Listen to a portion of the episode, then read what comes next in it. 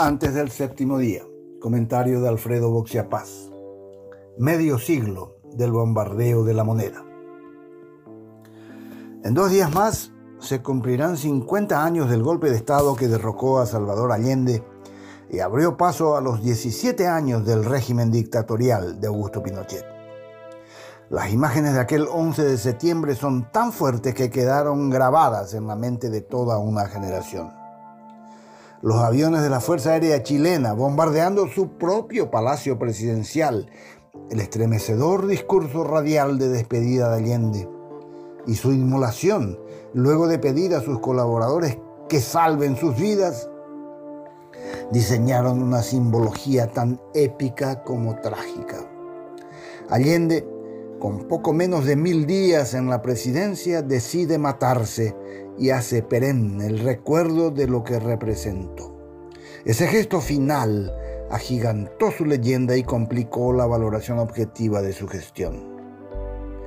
La historia paraguaya conoció el mismo problema. Imposible juzgar a Francisco Solano López excluyendo su heroico último día de vida. La violencia que siguió fue la expresión de la polarización política que vivía la sociedad chilena. Allende había escrito una página insólita en plena Guerra Fría. Un marxista llegaba a través de elecciones a la presidencia, como candidato de una coalición de izquierda que proponía una revolución con sabor a empanadas y vino tinto. La vía chilena pretendía lograr grandes transformaciones sociales sin recurrir a la lucha armada. Por el camino hubo errores y sectores que despreciaban la democracia representativa, pero sobre todo una ola contraria inmensa en grupos de derecha que percibieron su arribo al poder como una amenaza a sus privilegios. El poder oligárquico y reaccionario, aliado al capital extranjero, sobre todo norteamericano, utilizó todos los medios a su alcance para boicotear al gobierno e incitar a las Fuerzas Armadas a interrumpirlo. La violencia desplegada después superó lo imaginable. Apresamientos masivos a lo largo de todo Chile de políticos, sindicalistas, estudiantes, dirigentes campesinos y populares hicieron que miles de personas buscaran asilo en embajadas.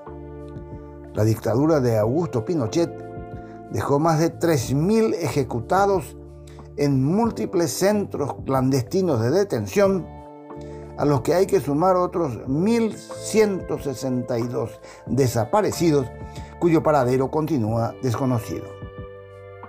Decenas de miles de chilenos partieron al exilio escapando de la barbarie. Para ubicarlos, Pinochet encargó a su jefe de inteligencia, Manuel Contreras, que ideara un plan de cooperación represiva con todos los ejércitos del Cono Sur. Fue el Plan Cóndor, creado en Santiago a fines de 1975. Sería una suerte de Mercosur del terror que dejaría un número incalculable de víctimas en toda la región. Chile tuvo sus informes oficiales sobre la violencia del Estado, las comisiones Retic y Valech. Hubo reparaciones, castigos y pedido de perdón. Pinochet fue arrestado, aunque en Londres por el juez español Baltasar Garzón y no por la justicia chilena.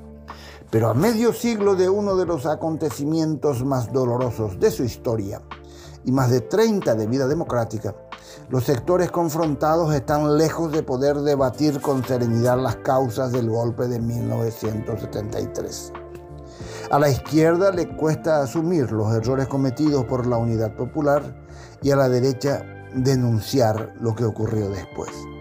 La prueba está en el rechazo por parte de los partidos de derecha a la reciente iniciativa del presidente Boric de suscribir un acuerdo transversal sobre el respeto a la democracia. El 70% de los chilenos no había nacido cuando aquellos acontecimientos ocurrieron, pero la brecha creada entonces persiste hasta hoy. La expresidenta Bachelet escribió recientemente que 1973 fue el resultado del fracaso de la política, de su capitulación frente a la violencia, de la clausura del diálogo para encarar la crisis. Un golpe de Estado no debe ser una opción de los países para resolver sus diferencias.